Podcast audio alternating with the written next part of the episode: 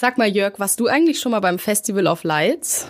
Clara, natürlich. Das ist ein Must-Have-Termin. Der steht im Kalender eines jeden Berliner Fotografens. Ich war zum Beispiel an der Siegessäule, am Brandenburger Tor, eigentlich überall. Ist eine sehr schöne Sache. Ich freue mich drauf.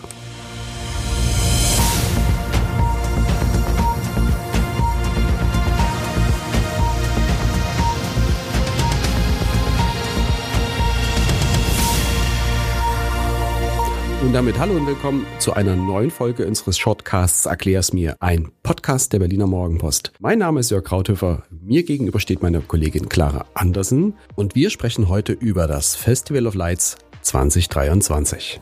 Liebe Clara, erzähl doch mal, ab diesem Wochenende steht das Festival of Lights an und zwar wieder in alter Größe. Was hat es damit denn eigentlich auf sich? Genau, im vergangenen Jahr fand das Festival wegen der Energiekrise nur in reduzierter Form mit einem Energiesparkonzept statt. Aber jetzt soll das Event wieder deutlich größer aufgezogen werden. Vom 6. bis 15. Oktober werden insgesamt 85 Lichtkunstwerke zu sehen sein.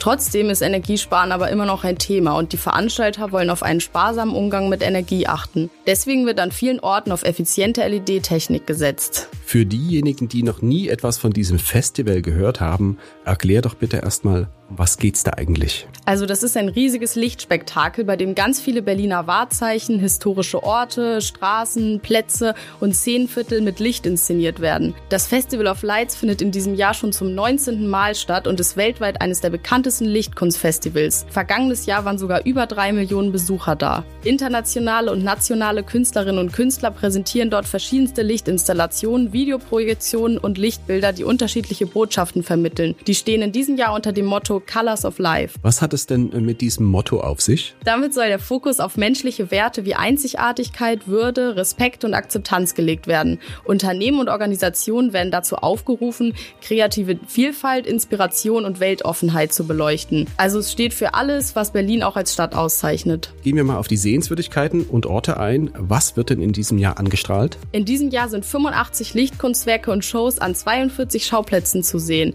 Mit dabei sind zum Beispiel der Fernsehturm, Turm, das Schloss Charlottenburg, der Berliner Dom, das Brandenburger Tor, der Tempelhofer Hafen, das Nikolaiviertel und der S-Bahnhof Hackescher Markt. Wo kann ich denn die meisten Lichtkunstwerke sehen?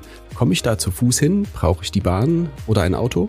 Ein Großteil der Lichtprojektion liegt im Zentrum von Berlin, so zwischen Potsdamer Platz und der Museumsinsel. Du kannst also zum Beispiel gut vom Brandenburger Tor loslaufen und dann über die Straße unter den Linden in Richtung Alexanderplatz. Auf dem Weg kommst du an ganz vielen Orten mit Illuminationen vorbei, wie dem Bebelsplatz, der Humboldt-Universität, der Staatsoper, dem Berliner Dom, dem Berliner Schloss und dem Nikolaiviertel. Es gibt aber auch organisierte Touren zu Fuß mit einem Fahrradtaxi, dem Bus, einem Schiff oder mit einer Elektrodroschke. Was kostet das Ganze denn? Eine Leitziegen-Bustour ab dem Alexanderplatz mit drei Fotostops kostet zum Beispiel 29 Euro pro Person und eine geführte Walking-Tour 20 Euro. Das Tolle ist aber, dass du überall auch einfach so ohne Tour hingehen kannst. Das ist alles öffentlich zugänglich und dann kostenlos. Von wann bis wann findet das Festival of Lights denn jetzt genau statt? Vom 6. bis zum 15. Oktober, jeweils zwischen 19 und 23 Uhr. Würdest du denn unseren Zuhörern drei Spots empfehlen?